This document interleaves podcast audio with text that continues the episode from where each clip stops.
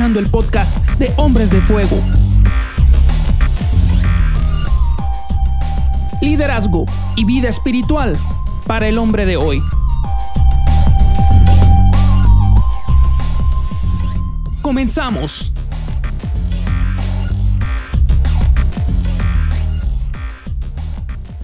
Hola, ¿qué tal? Muy buenas tardes, noches, días. Hoy es un buen día. Sí, hoy es un buen día para que tú escuches nuevamente este podcast eh, en el estudio del libro de Nehemías. Hombres, bienvenidos en esta hora. Gracias a Dios por estar eh, con nosotros, por sintonizarnos, por compartir estas reflexiones que llevamos a cabo todos estos jueves. Gracias, bienvenido. Así es que saludamos en esta hora todos. Hola, ¿qué tal? Mi nombre es Marlon. Qué gusto estar una vez más con ustedes, hombres fuertes, hombres de fe. Israel Telles, bienvenidos. Qué bueno que están con nosotros. Y Luis David Meneses, gracias por... eh, gracias. gracias por estar, gracias por escuchar y por tu tiempo y la disposición de tu corazón. Bueno, pues sigue interesante la lectura de este libro, cosas importantes que nos deja de enseñanza este líder en cuanto a la relación que tiene ya con todo el pueblo. Está terminada la obra y aún están ellos, después de terminar todo este trabajo físico, ahora está dedicado a una reestructuración, podríamos decir, una reestructuración de cómo se tiene que llevar a cabo las relaciones internas en el pueblo. ¿Sí? Bueno, pues vamos a leer eh, la palabra. Eh, Luis David es el que siempre está leyendo. Es un resumen y bueno, escuchemos en esta hora. Retomamos para comenzar el capítulo 9, versículo 38, que dice de esta manera, y luego vamos a pasar al, al capítulo 10. Entonces el pueblo respondió, en vista de todo esto, hacemos una promesa solemne y la ponemos por escrito. En este documento sellado están los nombres de nuestros líderes, levitas y sacerdotes. Y el capítulo 10, que es el que nos interesa, nos da una lista de las personas que ratificaron el documento sellado. No las voy a leer todas, solo les voy a mencionar por grupos. El gobernador, que era en ese tiempo Nehemías, hijo de Acalías y también Sedequías. Los siguientes sacerdotes, ¿no? Este, que son más o menos una veintena de sacerdotes, una veintena también de levitas. Los jefes del pueblo, ¿sí? Más adelante, a lo mejor en otros episodios vamos a retomar los nombres de estos, pero por ahora nos interesa llegar al versículo 28. Y Así dice, es. luego el resto del pueblo, los sacerdotes, los levitas, los porteros, los cantores, los sirvientes del templo y todos los que se habían separado de la gente pagana de esa tierra para obedecer la ley de Dios, junto con sus mujeres, hijos, hijas y todos los que tenían edad suficiente para entender, se unió a sus jefes y se comprometió mediante juramento. Juraron que caería una maldición sobre ellos mismos si dejaban de obedecer la ley de Dios dada por, su, por medio de su siervo Moisés. Prometieron solemnemente seguir al pie de la letra todos los mandatos, las ordenanzas y los decretos del Señor nuestro Señor. Nos comprometemos a no permitir que nuestras hijas se casen con los habitantes paganos de la tierra, ni a permitir que nuestros hijos se casen con sus hijas. También prometemos no comprar mercadería ni grano que la gente de esta tierra traiga para vender en el día de descanso o en cualquier otro día sagrado. Cada séptimo año dejaremos de que nuestras tierras descansen y perdonaremos toda deuda. Además, nos comprometemos a obedecer el mandato de pagar el impuesto anual del templo de 4 gramos de plata para los gastos del templo de nuestro Dios. Este monto servirá para el pan de la presencia, las ofrendas regulares de grano y las ofrendas quemadas, las ofrendas de los días de descanso, las celebraciones de luna nueva y los festivales anuales, las ofrendas sagradas y las ofrendas para hacer expiación por el pecado de Israel. Servirá para proporcionar todo lo necesario para el trabajo del templo de nuestro Dios. Hicimos sorteos sagrados para determinar cuándo, en tiempos regulares cada año, las familias de los sacerdotes, los levitas y la gente común deberán llevar leña al templo de Dios para ser quemada en el altar de nuestro Señor Dios, como está escrito en la ley. Nos comprometemos a llevar cada año al templo del Señor la primera parte de toda cosecha, sea producto de la tierra o de nuestros árboles frutales. Aceptamos entregar a Dios nuestros primeros hijos varones y las primeras crías de todo nuestro ganado y de nuestros rebaños, como lo establece la ley. Los presentaremos a los sacerdotes que ejercen el ministerio en el templo de nuestro Dios. Almacenaremos los productos agrícolas en los depósitos del templo de nuestro Dios. Llevaremos lo mejor de nuestra harina y otras ofrendas de grano, lo mejor de nuestra fruta, lo mejor de nuestro vino nuevo y de nuestro aceite de oliva. Además, prometemos llevar a los levitas una décima parte de todo lo que nuestra tierra produzca, porque son los levitas quienes recogen los diezmos en todas nuestras poblaciones rurales. Un sacerdote, descendiente de Aarón, estará con los levitas cuando reciban esos diezmos. Una décima parte de todos los diezmos que se reúnan será entregada por los levitas al templo de nuestro Dios para ser colocada en los depósitos. El pueblo y los levitas tienen que trasladar estas ofrendas de grano, de vino nuevo y de aceite de oliva a los depósitos y colocarlas en recipientes sagrados cerca de los sacerdotes de turno, los porteros y los cantores. Todos nos comprometemos a no descuidar el templo de nuestro Dios. Ya, fin de la carta. fin del documento. Eh, bueno, a mí me llama la atención que pasan siglos y siglos y la escritura legal sigue siendo como. No, eh, no el, el documento que está firmado por todo el pueblo es un documento en donde se están comprometiendo para ser un mejor pueblo, para ser un pueblo que, eh, que sea comprometido públicamente con Dios, ¿no? O sea, y aquí hay, aquí vemos algo, o sea, cuando son, son todos, cuando están todos comprometidos con una visión, tiene que haber una, un punto de inicio, un momento en el que explícitamente dices, vamos a ir todos hacia acá. Esto es como un manifiesto, ¿ves? ¿No? O sea, tienen que, tiene, una comunidad tiene que hacer su manifiesto. Y quien no llega a tiempo a hacer el manifiesto, después tiene que añadirse públicamente a ese manifiesto. Me parece que esta es la función del bautismo. Sí, o sea, el manifiesto se hizo en su momento cuando los, los 11, después de que murió Jesús y resucitó, decidieron continuar eh, expandiendo el reino. Y ahí fue el manifiesto. El manifiesto es Hechos 3, ¿no? Saliendo de haber recibido el Espíritu Santo, ese discurso inaugural que avienta Pedro es el manifiesto. Y todos los demás que no estuvimos en ese tiempo, ¿cómo lo hacemos? Me parece que para eso eh, se instituye el bautismo. O sea, Jesús previendo esto que iba a pasar, previendo que tenemos que añadirnos este manifiesto, me parece que nos da el bautismo. Pero bueno, esto no es de lo que íbamos a hablar. Sin embargo. no, pero tiene, tiene mucha relación porque es un pacto. Claro. O sea, y el bautismo en, ese sentido es un pacto que nosotros estamos haciendo también. Es una manifestación externa. Exacto, de algo que ya ocurrió internamente. Entonces sí tiene mucho que ver. O sea, no es que te hayas desviado de esta este razonamiento, esta reflexión que estamos haciendo, ¿no? O sea, realmente cómo, cómo nosotros nos comprometemos, porque es un compromiso, ¿no? Es un compromiso que estamos haciendo. Y obvio es que ahí está reflejado el compromiso de la gente con Dios a través de este pacto y de este documento que ellos se comprometen a cumplir, ¿no? Sí, bien fuerte, porque en el capítulo anterior vemos comprometiéndose unas personas, en este otras, pero es bien interesante cómo dice que aún desde que tengas uso de razón, uso de conciencia, tú eres parte eh, de esta nueva, vamos a decirlo así, de este nuevo manifiesto. No, no sé si puedo decirlo nuevo manifiesto, pero sí este manifiesto de visión, ¿no? Si acaso en el, en el pasado lo que habían firmado era el pueblo, por, por, un lado, en este lado están firmando los cabezas, están firmando los líderes, están unificando, ¿no? Como decía Luis, eh, la visión. Y cuando un documento o algo que es público unifica eh, la visión, lo que, lo que, vaya, lo que el mensaje es claro, que están tratando de hacer algo eh, más formal. No, no, porque no dudo que ellos no creyeran en Dios, ni que no le dijeran a Dios, oye Dios, pues queremos servirte y seguir. Pero una cosa es ser, lo vamos a decir, creyente, otra es, como lo decimos, cristiano de la oculta, ¿no? De la secreta.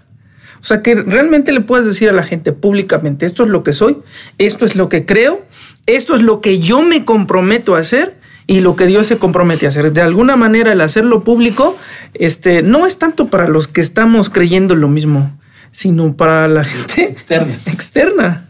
Sí. Y bueno, habla también de dos cosas. Veo dos aspectos aquí, una intangible y la otra tangible, porque es la parte del cumplimiento del pacto, ¿no? Es el compromiso es como nos comprometemos, es como nosotros hacemos con obras el compromiso que estamos haciendo y firmando, ¿no?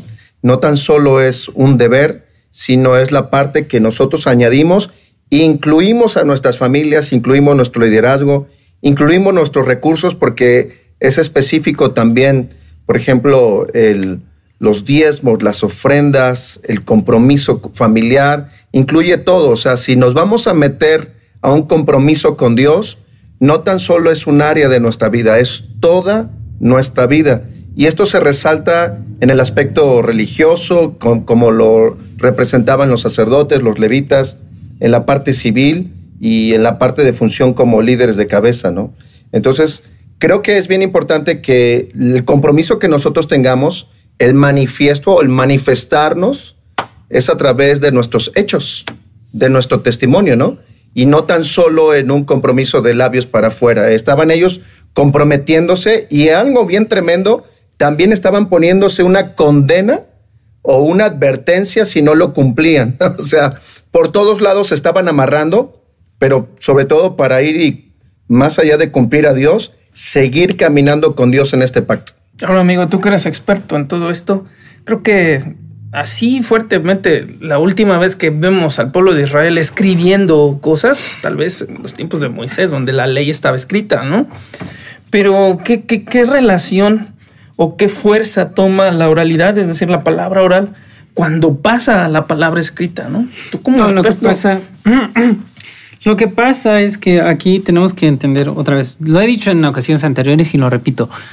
No estamos ante una sociedad que haya democratizado la escritura. O sea, la democratización de la escritura se la debemos a San Gutenberg, ¿no? o sea, sí, o sea, es este, sí, este, este personaje que, que ya en, 1500 que, que, coincide, o sea, vean todo lo que está pasando en 1500. Nos, o sea, ¿por qué se da, por qué se da la reforma en la iglesia? ¿Por qué se da la reforma espiritual? ¿Y por qué digo San Gutenberg? Porque justamente eh, por el hecho de que existe una imprenta y que ya se puede reproducir de manera más práctica, ¿no? Con una tecnología más avanzada, el texto bíblico, que justamente esto, esto es manifiesto lo que hace Gutenberg, ¿no? imprimir el primer libro que imprime. Pudo haber impreso un panfleto, una, una, carta de cumpleaños, un, un, edicto de, de, algún gobernante. No, lo que decide imprimir por primera vez y, es un reto y es también... Biblia en alemán. Sí, la Biblia en una lengua vernácula. ¿no? Entonces es todo un manifiesto y, a partir de ahí empieza una revolución, una revolución espiritual que se da por un avance práctico, pero dejemos de lado al, santo de mi devoción y eh, recordemos, Nehemías no tiene a, todos los del pueblo que, que signan esta, que se adhieren a este pacto, no saben escribir. O sea, estoy pensando que Nehemías y los levitas sí lo sabían hacer, los sacerdotes y levitas sí sabían hacerlo, por mucho quizás los jefes. Y ya, párale de contar. Todos los demás, ¿no? o sea, lo que dice aquí de los herreros, ¿no? Como dice, los porteros, los cantores, los sirvientes, los que se habían separado de la gente pagana, ¿no? no todos debían, o sea, seguramente no todos sabían la escritura. Entonces, para socializarlo, para hacer este pacto, se tiene que hacer un manifiesto, una reunión y se lee. Ahora, todos están relacionados con la escritura. Sí, todos están relacionados con la escritura porque justamente parte de la liturgia en aquel tiempo es que alguien va a leer en voz alta, porque ¿para qué se leía en voz alta? Pues para que todos lo pudieran captar, porque no había una alfabetización universal, ¿no? Había alfabetización, alfabetización de unos cuantos, si, si quieren llamarlo así. Entonces, a mí me llama mucho la atención que eh, se ratifica este documento sellado. Y ahora, ratificar no quiere decir precisamente firmarlo, ¿no? Pero ratificar eh, quiere decir que ya está el documento, lo están leyendo y ellos en un acto público están diciendo, sí, acepto que esto es lo que, con lo que estoy de acuerdo al vivir en esta sociedad. ¿No? Es un pacto que se ratifica. O sea, ya se hizo, alguien lo redactó, hubo un cuidado, ¿no? Y si tú lo ves, quien lo puso, tiene el cuidado de recurrir a el corazón de la ley. ¿Sí? Porque recurren a Moisés, porque recurren a las leyes más importantes, porque establecen de entre todas las leyes, o sea, no había necesidad de agarrar otra vez el rollo de el, el- de- del Deuter- Deuteronomio o del Levítico o, o de, o del Éxodo, esa parte donde están este, las leyes. ¿no? no había necesidad de agarrarlo y ah, vamos a copiarlo y dentro de 50 años que acabamos de copiarlo ya lo a- No. O sea, se hace un extracto y estas son las leyes más importantes para este tiempo. Ujú. ¿no? Son las que eh, saltan más a, a- a la vista y ahorita vamos a hablar por qué saltan más, pero si te fijas, y esto es algo eh, que también quiero poner sobre la mesa, el primero en firmarlo es el gobernador, es de la autoridad civil.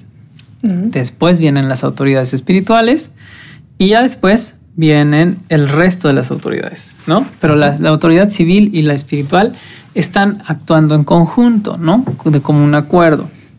Eh, nótese, no son lo mismo. ¿Sí? No es como en el sistema de Estados Unidos, ¿no? Que un pastor es también una autoridad civil. No, no es, ¿no? O sea, Está, está separado. hay una división, sí, hay una clara división y esto es muy importante, ¿no? Pero este, el compromiso está ahí para todos. Entonces, es bien importante la oralidad porque sin ella no tienes acceso a este documento. Pero también este documento no se sostiene, ¿no? Em, solamente oral, de manera oral. Hay que dejar una constancia de que estás haciéndolo, de que esto sucedió. ¿Sí? ¿Por qué? Lo mismo que les estaba yo diciendo, quien no está en el momento de la ratificación del pacto y después quiera añadirse a esta sociedad va a tener que recurrir a este pacto y leerlo. Y va a decir, bueno, sí puedo vivir con estas normas o no puedo vivir con estas normas. Estoy de acuerdo o no estoy de acuerdo. Y, y sobre todo, como, como tú lo estás mencionando, ¿no? O sea, el, el hecho de, de este pacto que se está firmando entre la sociedad civil y la, el aspecto religioso, el aspecto espiritual, no usar el término religioso, el aspecto espiritual. O sea, se hace una alianza. Es una alianza la que está haciéndose ahí eh, y adquiriendo un compromiso de que van a cumplir. O sea, a, a lo que quiero resaltar es cómo el aspecto espiritual afecta el aspecto cívico, el aspecto natural o el aspecto eh, diario de las personas, ¿no? Y, y esto es lo que tenemos que entender, o sea, eh, creo que algo que nosotros hemos siempre enseñado y reflexionado en esta casa es que no podemos separar lo espiritual de lo, de lo natural, de lo material, de lo que hacemos. Es- está, eh, está implícito, estamos mezclados uno con el otro. No puedo decir, ah, yo voy a hacer cosas espirituales nada más y, y en mi trabajo voy a ser un irresponsable, un desobligado, en mi casa no voy a cumplir con mis compromisos. No, esto va unido. Si yo, yo he hecho un pacto con Dios, en este sentido, como lo decía Luis David al principio, que es el bautismo, yo estoy aceptando todas las reglas de esta vida espiritual, esto va a afectar mi vida, mi vida física, mi vida material, ¿no? Y esto es lo, yo creo que es lo que vemos aquí. Es lo que estamos viendo, donde ellos se están comprometiendo, por ejemplo, cuando dicen ahí, nuestras hijas no se van a casar con los paganos, ni nuestros hijos con las hijas de ellos. ¿Por qué? ¿Por qué se da esto? Porque no queremos una mezcla, una contaminación, un sincretismo, ¿no? Queremos guardar este pacto de una manera tal que nosotros podamos reflejarle a los otros, hey, hay una diferencia, ¿sí? Y es lo que yo veo y rescato de esta, de esta alianza, de este pacto. Y bueno, para mí me queda claro que están diciendo Dios es nuestro principal socio. ¿Sí? A Él lo vamos a poner en primer lugar. Porque al final de cuentas es lo que yo puedo ver entre líneas, que es lo que ellos están haciendo. Se habían olvidado de Dios, se habían alejado de Dios, pero ahora están entendiendo que necesitan a Dios y lo necesitan en primer lugar en su vida. Y, y es algo que también es de resaltar que es un eje rector. Estaban ya en esta restauración y en esta gloria y estaban diciendo, si queremos conservar este estado, este estatus, tenemos que hacerlo de esta manera, porque ya habían visto y lo, lo que hemos visto en los capítulos anteriores, todas las consecuencias de todas las malas decisiones que realmente era, lo primero era desviarse de Dios. Entonces, ese es el eje rector y así como lo decíamos, ¿no? O sea, Dios ha tatuado sus leyes en nuestra mente, en nuestro corazón, pero así como tú estabas ilustrando, David, tenemos que ponerlo y manifestarlo en nuestro diario vivir. Si no, de nada sirve, porque si no abrogamos el pacto, lo invalidamos. Y realmente es una unión, así como Jesús enseñó, ¿no? Es en espíritu y en verdad. Y creo que es la forma en que el pacto nos honra para esta palabra de que seamos incorruptibles. Es un eje rector en nuestras relaciones, en nuestra forma de conducirnos, en nuestra forma de hacer negocios, en nuestra forma de dar testimonio, en nuestra forma de trabajar, en nuestra ética de trabajo, ética profesional. O sea, no se escapa absolutamente nada. Y lo que decía Luis David, y como dice el texto también, estaban representados el poder civil, el poder espiritual y obvio que también los oficios y todos los que estaban haciendo posible esta restauración tenían el derecho y tenían el privilegio de firmar este pacto. Entonces yo creo que Dios nos incluye y nos invita a colaborar con Él y que no nos desviemos, pero también es nuestra responsabilidad de nuestro compromiso diario, personal y, en todas las áreas de nuestra influencia, ¿no? Es que realmente caminemos con Dios y honremos el pacto de una forma incorruptible. Me gusta verlo como, como que Dios fue el vínculo, ¿no? Como bien lo vemos, ¿no? Entre la división de, no división, sino la forma de liderar ante la sociedad, la forma de liderar con los sacerdotes, levitas y las cabezas de familia, cabezas de, de, todo esto.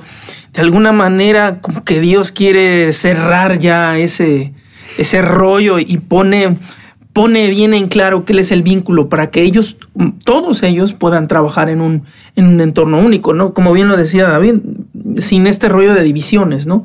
Sin decir, ay, pues es que los, a los levitas le toca hacer lo de los levitas. Sí, sí le toca hacer lo de los levitas, pero no están exentos de una sociedad donde yo estoy.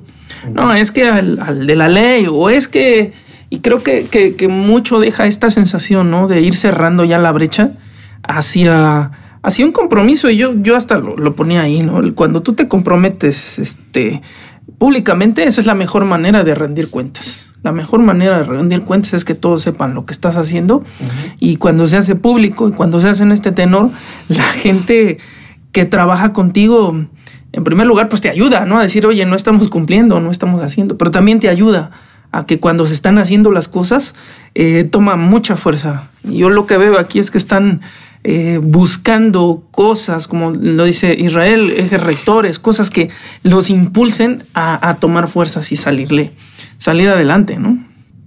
Ahora, yo creo que el término, los términos de este pacto son importantes, ¿no? O sea, claro, o sea, estamos diciendo, ¿no? Es, eh, lo, la, lo que rescatamos práctico de lo que estamos diciendo es lo siguiente.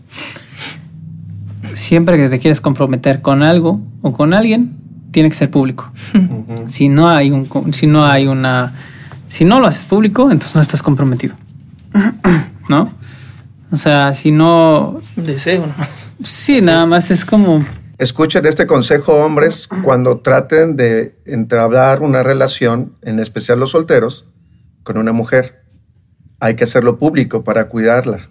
Y también, este... Y para el compromiso. Para el compromiso dentro del matrimonio, ¿no? O sea, no puedes andar haciendo cosas que, que, o sea, que estés ocult ocultando, uh -huh. ¿no?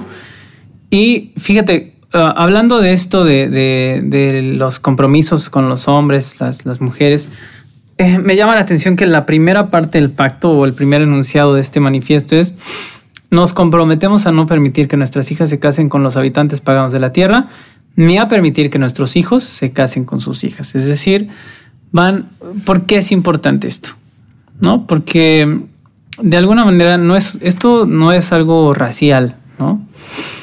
sino es una cuestión ideológica, es una cuestión de principios. Uh -huh. ¿Cómo está, con qué principios estamos viviendo uh -huh. y con qué principios están viviendo los de los habitantes paganos de la tierra? Y hay que entender que alrededor de Israel y alrededor de Jerusalén había un montón de pueblos de los que ya habían sufrido. Los israelitas. O sea, ¿por qué? Porque tenían valores bien distintos a ellos. Claro. ¿No? Entonces, el, el, esto, pues sí es una cosa como discriminatoria, pero tienes que entender o tenemos que entender que el israelita venía de una posición de em, esclavitud, exactamente, de opresión. Son oprimidos. Entonces el que es oprimido no quiere meterse con, ni que sus hijos se metan con, con los hijos de los opresores, ¿no? Porque ¿qué es lo que va a acabar pasando? Se va a perpetuar ese tipo de relaciones. O sea, ¿quiénes iban a mandar en esas relaciones? En el caso de las hijas de los habitantes paganos iban a mandar ellas y en el caso de los hijos iban a mandar ellos. O sea, los israelitas las tenían de- las llevaban de perder. Por eso deciden mejor no, no acercarse a esto. Además, o sea, pensémoslo. Digo, siempre, siempre se los decimos a los muchachos y no sé por qué es tan difícil, pero bueno, sí sé, o sea, está el deseo y ahí todo, ¿no? Pero si te casas con alguien, si te comprometes, ya déjate casarte.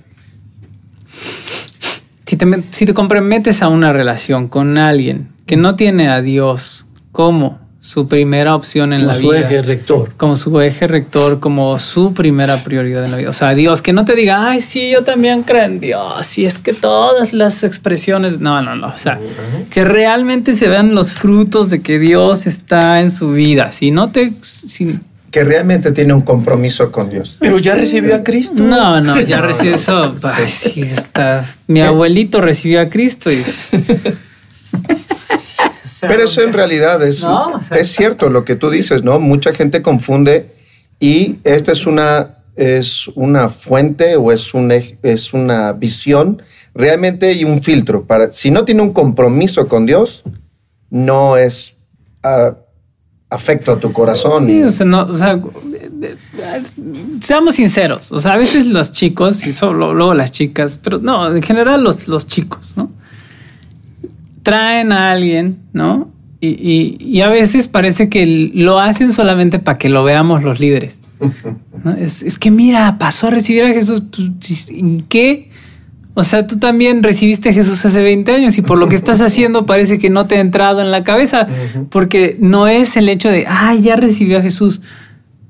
Porque, ok, sí, estoy de acuerdo. En ese momento en el que recibas a Jesús en el corazón, tu vida se transforma.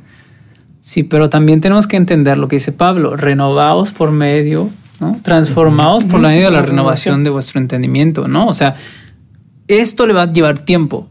Y, y mientras está en una relación contigo, perdón, pero no puedes ser, no puedes tener la certeza de que sea genuino.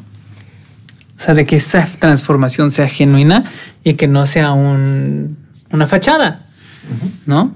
Y, y lo siento por oírme así, pero es que así es. O sea, hemos perdido demasiados muchachos y sobre todo demasiadas chicas con esta ilusión, ¿no? Pero, o sea, sobre todo los muchachos, porque de repente llegan y no, o sea, no se hallan aquí con las personas que están aquí y dicen, no, pues aquí no hay nadie, me voy a ir a buscar. Y se van a buscar y ahí se quedan, ¿no? O sea, olvidan el pacto. Exacto. Entonces, esto es bien importante porque lo que querían hacer este pueblo era fortalecerse, no disminuirse.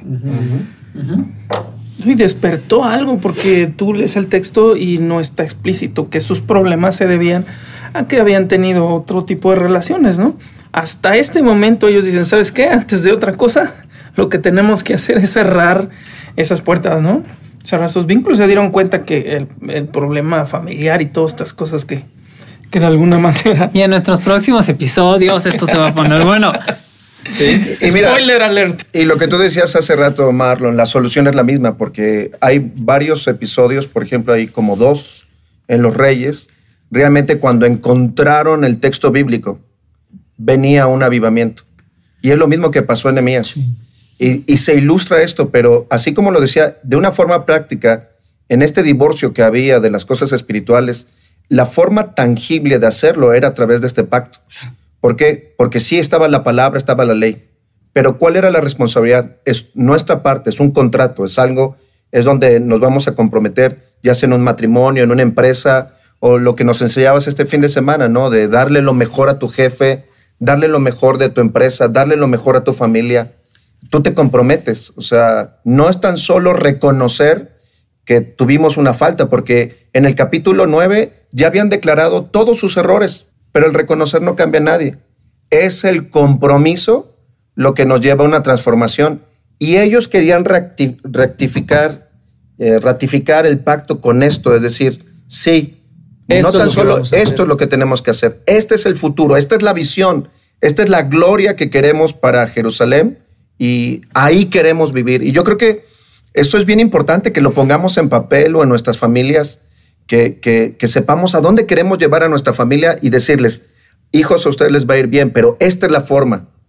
Así, en, en estas relaciones, en esta forma de hacer, este, o entregando sus diezmos, entregando, les vamos haciendo la cultura. Y este manifiesto iba a traer una cultura nueva que ya la habían roto con, eh, con la parte de la usura, el engaño y todo lo que estaban batallando por todos los siglos de los siglos, ¿verdad? Pero era una cultura nueva. Sí, lo, que ellos están ahí esforzándose o, plasmando en este documento es el hecho de decir, no vamos a permitir ser contagiados, contaminados otra vez. Mm. Necesitamos cuidarnos. Necesitamos cuidar, eh, bueno, creo que Luis decía hace rato, la pureza, ¿no? De nuestra relación con Dios sin contaminarnos. Y, bueno, de alguna manera alguien mencionaba hace rato la palabra incorruptible. Incorruptible es eso, algo que no se contamina, algo que no permite eh, que permee hacia su interior, eh, algo que va a adulterar ¿sí? ese interior. Y, creo que al plasmarlo en este documento, ellos están tratando de salvaguardar, eh, proteger esa relación que quieren con Dios, pero también esa relación que quieren entre ellos mismos, ¿no? Eh, eh, interna, que no venga nada externo a, traer ideas, a traer conceptos, a traer cosas que no están de acuerdo con lo que nosotros queremos vivir y con lo que nosotros queremos eh, y creemos en nuestra relación con Dios. Creo que este documento que ellos firman, este pacto que ellos firman, pues mucho tiene que ver, como decía Luis David al principio, nuestro pacto que hacemos con Dios a través del bautismo, porque el bautismo al final de cuentas simboliza eso, la muerte y la resurrección de alguien, ¿sí? Eh, eh, en este caso nuestra vida, que nos estamos adhiriendo a este pacto con Dios y comprometiendo a cumplir las cosas que él, él, estableció. Yo creo que también la intención del corazón, porque se ve también en un segundo punto ahí, y no solamente les habla de la parte íntima, no de la parte familiar, sino de la forma de hacer negocios. Y no les dice que no tengan que hacer negocios, no les dice no hagan negocios con los este con las otras personas, ¿no? Dice que no hagan en los días de descanso o en los días sagrados. ¿Qué te hace pensar eso? O sea, ¿qué te hace pensar de alguien que hace negocios en el tiempo que es para Dios, ¿no? Que simplemente se le ha ido el, hacia otro lado, ¿no? No, pero pensemos, pensemos, pensemos. A ver, esto sí lo podemos ver en, nuestro, en nuestro tiempo. ¿Cuándo, qué día aprovecha la gente? Domingo. Ni terminas de preguntar. Domingo. O sea, ¿Qué día aprovechas para ir al mercado, para ir a hacer el súper, para comprar las cosas que te faltan? Es igual, o sea, llegas con la necesidad, Dios te suple, Dios te provee, Dios te sana, Dios te restaura y a veces es muy sutil la división, empiezas a perder no tan solo el agradecimiento, sino, bueno, ¿y ahora tú qué vas a hacer con respecto con la fe que tú tienes, no? Porque la fe produce y la fe se te puede ser robada si no tienes un compromiso. E, es lo que Jesús siempre denunció, aún con los religiosos. Ellos tenían la ley, pero no la vivían. No hacían su parte del pacto. En cambio, ponían cargas sobre la gente, ¿no? Pero así como tú ilustras, este, em, y también lo que tú mencionabas, ¿no? Este, Marlon, de a veces ponemos tantos pretextos para no congregarnos porque decimos... es que tengo que lavar ropa. Sí, no, es que, ay, es que es el día familiar, precisamente por eso, o sea, este, a veces, no, es que tengo que atender a mi familia, ¿no? Y, y sí, parte de atender a tu familia es atender su vida espiritual. Claro, claro. ¿No? Así que a todos los pecadores, a todos los pecadores que se van a la plaza el domingo en vez de ir a la reunión, no se preocupen, igual los recibimos. Oigan, es broma, ¿eh? Es broma. Ya sé que esto se puede contextualizar y cada vez Pero bueno, el asunto aquí es el siguiente. Eh, en esos tiempos y ahora, el día de mayor comercio era el día en el que las sociedades descansaban. Entonces imagínense que llegaban los paganos estos a Jerusalén y decían, ah, pues el día que descansas es el, es el sábado, el Shabbat. Este, pues ese día vengo y te ofrezco mi mercadería porque ese día tienes tiempo para atenderme. ¿No? ¿Por qué? Porque, bueno, seguramente el tianguis también se ponía en, en otro de los pueblos el día que le dedicaban a su descanso, ¿no? O hacemos como el arrebo ahí, cuando estabas predicando se metía el olor a carnitas. Todos los días Shabbat. Pero ahí todos los días son Shabbat, ¿no? Son Shabbat. Un Shabbat muy raro con cerdo, pero este, entonces, ¿qué? o sea, ¿por qué es tan importante? Vean cómo está, va, está haciéndolos escoger. ¿Por qué lo, por qué lo pongo de relevancia? Sí, exacto. Sí. Está haciéndolos escoger. ¿Qué vas a decidir? Vas a, A seguir con tu forma de vivir. porque así te lo dictan los paganos Ajá. que te están viniendo a, a, a vender. Sí, necesitas estos productos, ¿no? Que están poniendo su agenda, ¿no? O sea, y ahí también te das cuenta, ¿no? O sea, oye, quien te vende no es tu amigo. Este es uno de los grandes problemas que tenemos en México y, y la razón por la que la mitad o tres cuartas partes de los mexicanos viven endeudados. Ay, es que es mi amiguita y si no le compro me va a decir. Ay, no, pues es que, mira, ya me está viendo feo porque ya no le pedí nada del catálogo esta semana. Me dijo, ay, hasta me dijo, ya no me quieres, amigo. Qué mala onda que ya no me compras. Sea, sí, sí, sí, sí lo podemos ver, o sea, y lo- así eran ellos, o sea, también a los israelitas les pasaba. Entonces, ¿qué es lo que está poniéndolos? Aquí están diciendo, nosotros decidimos buscar el alimento espiritual antes que el alimento material. Buscar el bienestar espiritual de nuestra familia antes que el bienestar aspiracional de estar ahí en la plaza dando vueltas como ratones. Fíjate que me pasó en Argentina porque de las primeras cosas que Dios nos habló a Carito y a mí era cambiar el horario de la reunión y hacer la reunión los domingos en la mañana. Y allá en Argentina es sagrado el domingo en la mañana. La gente duerme y empieza a hacer sus asados, el asado famoso argentino. Pero lo increíble es que empezamos a ver la respuesta. Estábamos cambiando la cultura y empezamos a hacer las reuniones. De hecho, todas las iglesias tradicionales tienen sus reuniones por lo regular en las tardes, domingo en la tarde, porque todo el mundo está o viendo el fútbol o durmiendo o preparando sus asados. Pero nosotros empezamos a darle a Dios lo primero y lo mejor. Y empezamos a ver los resultados. Nos empezó a llegar la gente, empezó ahí, pero la gente se empezó a comprometer. La gente que no estaba comprometida empezó a comprometerse. Y estábamos cambiando, no de una forma conquistadora, como nos dicen opresores españoles o algo, sino que estábamos dejando que Dios fuera la prioridad en ese día de descanso. Muy bien merecido. Pero es como nosotros celebramos las reuniones los domingos porque es lo primero y lo mejor. y es nuestro día de descanso. Exactamente.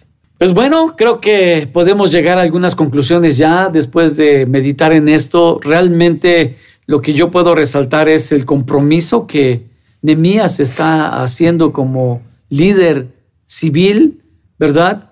Involucrando toda todas las áreas, sobre todo la espiritual, para hacer este pacto, para comprometerse a vivir de una manera diferente, ¿sí? ya restaurada la, la, la- la muralla, ¿no? que creo que era lo, lo natural que venía. Vamos a cambiar nuestro estilo de vida, porque el estilo anterior no nos funcionó. Y este es un estilo Claro. de vida en donde hay, lo primero es Dios. Así es. Lo primero en tu tiempo, lo primero en tus relaciones familiares y también lo primero en cuestiones materiales. Lo, no olvidemos que parte del pacto muy importante es que se le va a entregar a, a la obra de Dios lo que se requiere para que la obra siga. ¿no? Eh, y siempre se requiere un montón de cosas. Porque es una obra que tiene que Seguir. que seguir, o sea, que no se, si se mantiene estática se, se pierde. Y ellos ya lo habían vivido, ya habían perdido una ciudad. Eso, eso es lo terrible y lo triste. ¿Por qué? Por no involucrar a Dios, ¿sí? Por no estar junto a Él y olvidarse de aquellas cosas que ellos necesitaban hacer. Sí, me, me gusta esta idea, ¿no? A lo mejor la gente sí tiene problemas con eso de, dar, ¿no? Y sobre todo para la casa de Dios. Pero a mí me gusta esto que dice al final, ¿no? Desde el Nuevo Testamento yo lo, yo lo veo así. Todos nos comprometemos a no descuidar el templo de Dios, ¿no? La Biblia del Nuevo Testamento dice que nosotros somos el templo de Dios, ¿no? O sea, no descuidar esa parte emocional, esa parte relacional, esa parte del trabajo, esa parte de, de, de, todo lo que implica que estudies, que trabajes, que tengas tus negocios, pero tampoco no descuidar esta parte donde nosotros somos quien sustenta. O sea, sí sustentamos familias, sustentamos este, en lo laboral a los empleados, pero también en la parte de, de, de, de Dios. Nosotros somos el templo. O sea, literalmente lo hemos hablado muchas veces. Este, un, un lugar, una congregación se levanta por la bendición que Dios le ha dado a la gente. Así es. Y por eso hay prosperidad y Así por eso hay algo, no, no tanto porque, pues, ay, le voy, le robo, todas esas ondas que luego tiene la gente. Entonces, cuando yo leo que todos nos comprometemos a no descuidar, es literalmente no descuidar todo, ¿no? No descuidar uh -huh. eh, mi corazón, no descuidar mis responsabilidades como familia, mi responsabilidad como empresario, aquí lo vemos, pero también el por qué. Cuando yo tenga esa, más bien el para qué, cuando yo tenga esa bonanza, ¿qué voy a hacer, no? Y es claro, ¿no? Destinado hasta dice que, que, que, tiene que haber un levita y un sacerdote y un montón. Pone muchas reglas muy, muy importantes que, bueno, hoy no vamos a ver, pero sí, claro que tienen un fin y, y un lugar donde tiene que ir destinado, ¿no? Y uno de ellos, indudablemente, es la casa de Dios, donde siempre lo hemos dicho, ¿y dónde tengo que sembrar? ¿Y dónde tengo que dar? Claro. Pero la respuesta es fácil, ¿dónde estás comiendo? ¿De dónde estás recibiendo? Claro. Ahí es donde tienes que sembrar. Y es con lo que yo me quedo. Pues bueno, con esto terminamos este podcast en esta hora. Gracias por escucharnos. Dios te bendiga. Nos vemos en la próxima. Hoy es un buen día, exactamente hoy es un buen día para continuar aprendiendo de este maravilloso líder llamado Nemías. Que Dios te bendiga. Nos vemos en la próxima. Hasta pronto. Chao.